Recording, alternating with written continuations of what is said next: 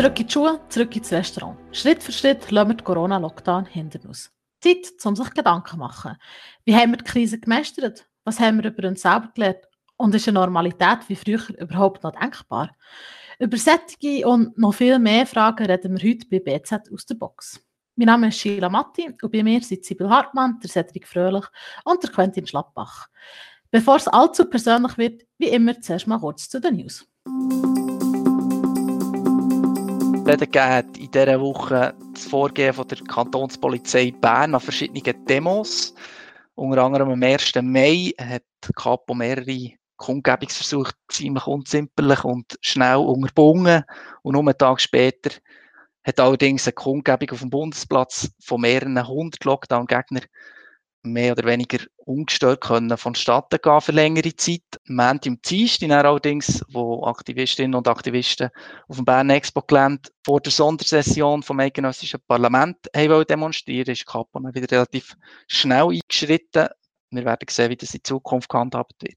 Ja, und heute am Donnerstag hat eine Meldung von der Stadt Bern zu reden gegeben. Und zwar, nachdem schon vor sechs Wochen das Feuerwerk am 1. August in der Stadt abgesagt worden, hat die Stadt heute mitgeteilt, dass die ganzen Feierlichkeiten dieses Jahr ins Wasser fallen.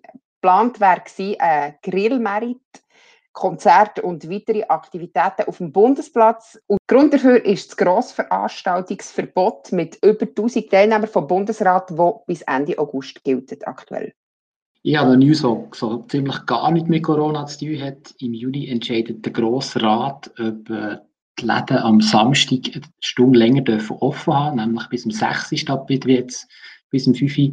Der Regierungsrat hat jetzt aber entschieden, dass er gegen die Vorlage ist. Äh, wir dürfen gespannt sein, es dürfte sehr knapp werden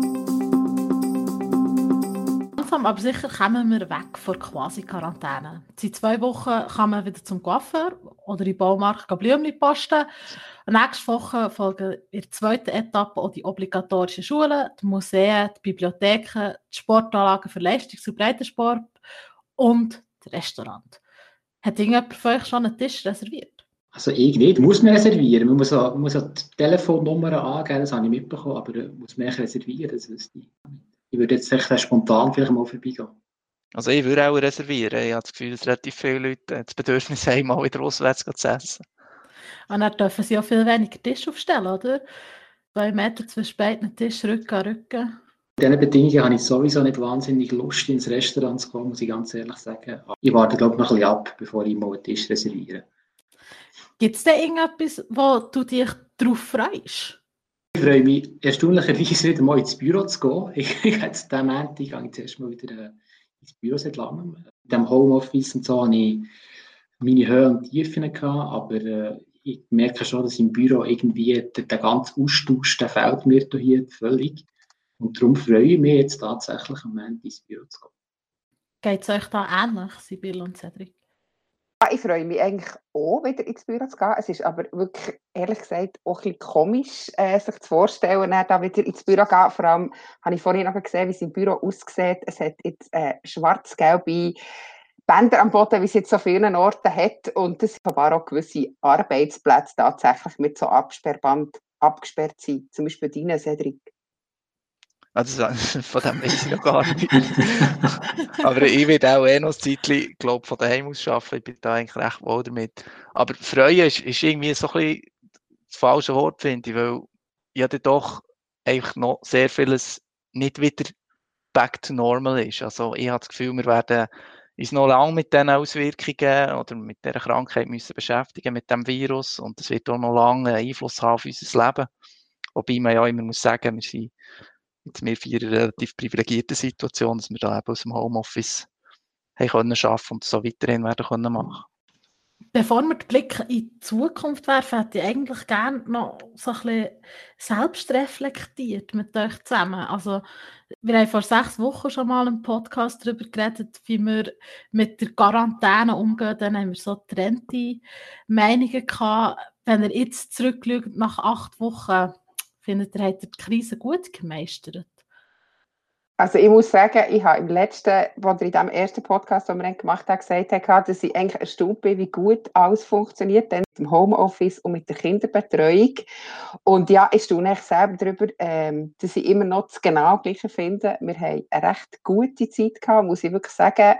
Wir haben viel Zeit gehabt als Familie, was einfach wahnsinnig hilft, wenn der ganze Stress mal weg ist von, ich muss ins Büro, also wir arbeiten zwar beide in der Stadt Bern und haben nicht weite Wege, aber wenn schon jeden Tag die 20 Minuten ins Büro laufen, her und wieder zurück, wegfallen und man nicht den Stress hat mit unterwegs sein, fällt einfach ganz, ganz viel weg und es ist einfach wirklich tatsächlich viel einfacher und äh, viel stressfreier, muss ich wirklich zu, zum Erstaunen sagen. Und ich habe wirklich eine schöne Zeit gehabt und bin fast ein bisschen, ja, bin fast ein bisschen wehmütig, ehrlich gesagt, dass es jetzt äh, wieder die Normalität geht.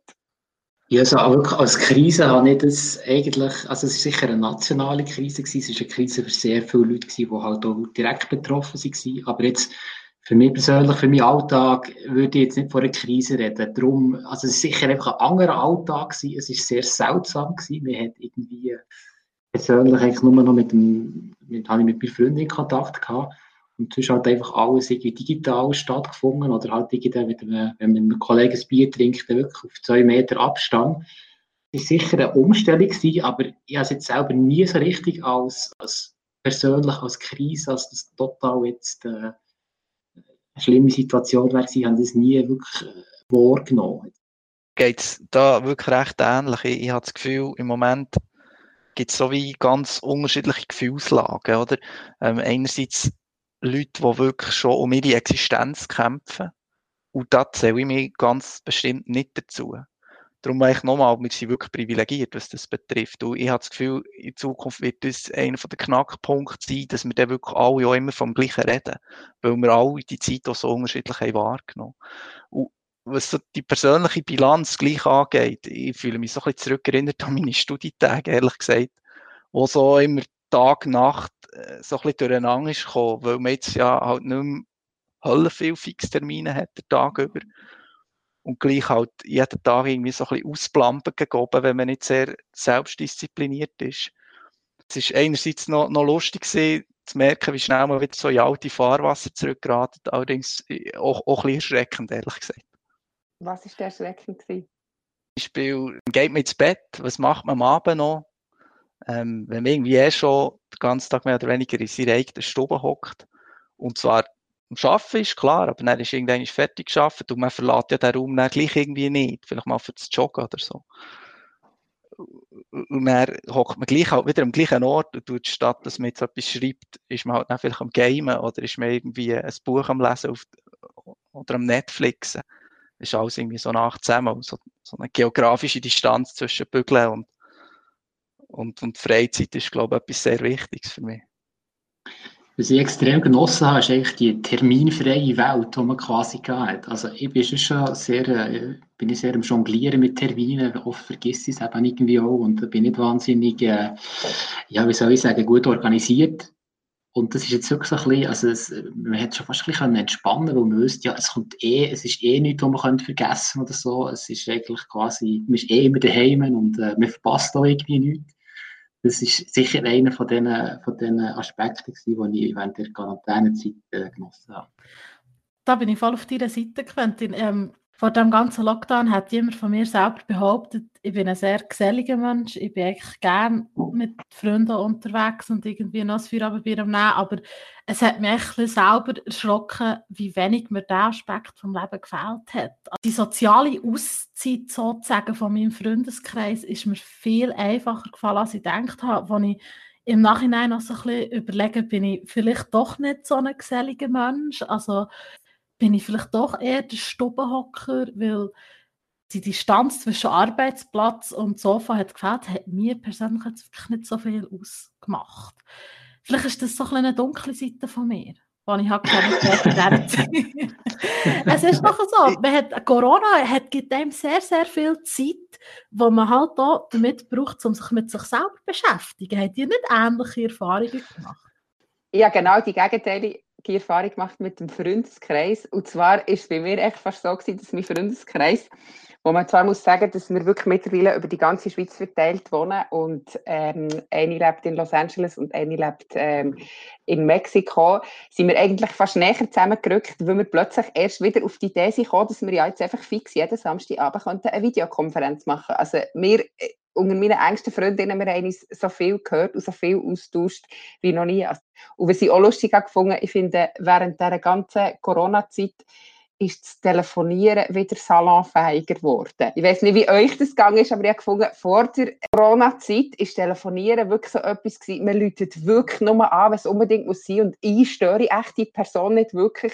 Und jetzt ist es einfach, hat es gar nicht mehr überlegt, weil es einfach der schnellste Weg ist, an eine Information zu kommen. Ich nicht ans Pult über kann fragen, du, äh, wie sieht das aus? Oder wie ist es euch gegangen, apropos Telefonieren? Ich habe eine Kollegin, die es hasst, zu telefonieren. Also die sagt immer, hey, du bist Journalistin, du musst die ganze Zeit Leute anrufen, das könnte ich gar nicht. Und die hat mir wirklich in den letzten paar Wochen mehrmals angerufen, weil sie auch das Bedürfnis hatte, zu reden. Also ich glaube, es gibt viele Menschen, die die Beobachtung würden unterschreiben würden. Also ich bin immer noch nicht wahnsinniger Telefonfan, aber äh, ich habe sicher so viel mehr telefoniert als, als, als sonst. Ein Aspekt, den ich vielleicht noch, den ich noch erwähnen will, ist, ich finde es toll, das wird uns auch in Zukunft begleiten, dass wir uns über peinliche Begrüßungsritual jetzt umkommen. Irgendwie, wir wissen zum Teil nicht so richtig, ob man jetzt jemandem muss drei Küsse geben, die Hand geben oder weiss doch auch nicht was. Und jetzt kann man irgendwie so ein bisschen ein, Namaste oder so, aber das ist wirklich etwas, ich glaube, es gibt auch noch Leute, die das irgendwie wahnsinnig wird fehlen, wenn sie jetzt Leute nicht umarmen oder so, aber da bin ich jetzt irgendwie vielleicht so ein bisschen dunkle Seite bei mir Skila, dass ich das irgendwie nicht wichtig ist. Die Sozialkompetenz. Aber dunkle Seite hat er keine entdeckt, euch selber. Bin ich da immer noch alleine im Raum? Nein, ich habe es ja gesagt. Also, ich habe einfach nicht eine unglaubliche Selbstdisziplin. Oder? Ich gehe irgendwie mal halt nach um halb drei go, go schlafen, ich am nächsten Tag wieder muss arbeiten muss, was eigentlich wirklich nicht sehr schlau ist. Wenn ich den ganzen Tag daheim bin, dann merke ich einfach, wie, wie, wie mir die Fixpunkte einfach fehlen. Und das ist zwar jetzt vielleicht nicht unbedingt der dunkle Charakterzug, aber zumindest eine Charakterschwäche. Also, was ich noch gemerkt habe, was ich wahnsinnig praktisch habe gefunden, durch das, dass das ganze Freizeitangebot, was man so machen kann im Leben, weggefallen ist, hat man sich nicht müssen entscheiden Und ich habe selber gemerkt, dass ich fast froh war, dass man nicht entscheiden muss, Gehen wir jetzt den Sonntag mit denen in Rosengarten, gehen wir jetzt dort her, machen wir das, machen wir dieses, gehen wir jetzt den Hölzli oder so, sondern es echt klar ist, wir sind entweder bei uns im Garten oder wir gehen irgendwo in einen Wald, wo, wo ich sonst niemand sieht oder irgendjemand her. Und ich habe das wirklich noch lustigerweise befreiend gefunden, dass man sich nicht die ganze Zeit muss entscheiden muss, was man jetzt heute macht, weil, ja. Das, das finde ich auch, du hast auch keine Angst, dass irgendetwas verpassen kannst. Genau. Also, es erlebt nämlich niemand irgendetwas. Das ist, das ist auch sehr befreiend. sind letztlich nicht all die Sachen ja eigentlich auch ein bisschen Ausdruck davon, was wir eigentlich für Probleme haben. Im normalen, geregelten Alltag vor Corona, oder? Absolut. Es relativiert doch echt unglaublich viel, weil man vielleicht auch mal ja, Zeit hatte, so ein bisschen zu reflektieren. Das zeigt einfach auch, wie unsere Gesellschaft vor dieser ganzen Corona-Zeit so durchgetaktet war. Und eben auch so ein bisschen das, dass du immer hast müssen unterhalten werden was du sagst, Quentin, du hast Angst, etwas zu verpassen, was du jetzt nicht mehr hast. Ich glaube, das ist auch so ein bisschen eine Schwäche für unsere Gesellschaft, wo wir vielleicht etwas Positives aus dieser ganzen Corona-Zeit mitnehmen im Sinne von einfach mal ein bisschen ruhiger und einfacher das Leben gestalten. Außer was natürlich Digitalisierung anbelangt. Da haben wir, glaube ich, rechte Fortschritte gemacht, oder? In diesen paar Monaten.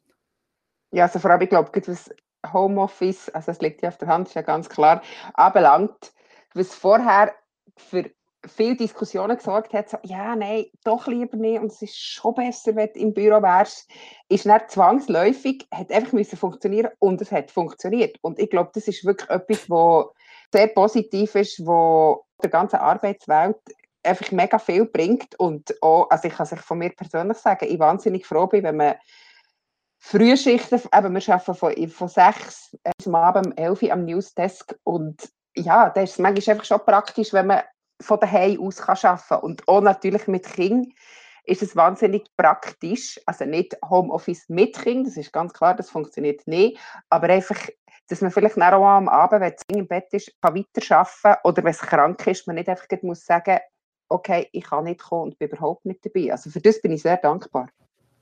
Ich glaube, Homeoffice wird etwas von dem sein, was wir auch in den nächsten paar Jahren sicher vermehrt werden machen, weil die ganze Corona-Sache wird uns ja noch weiter begleiten. Damit schlagen wir doch gut den Bogen und schauen ein bisschen voraus. Was denkt ihr, was wird sich alles noch langfristig ändern? Ja, also ich glaube, so einen unmittelbaren Rückgang zur Normalität wird es eh nicht geben. Also auch mit, mit all den Öffnungen, auch wenn es die Schulen wieder aufgehen, wenn man jetzt irgendwie halb abgesperrt in ein Restauranttischchen hocken das wird noch lange noch nicht irgendwie einen normalen Alltag geben.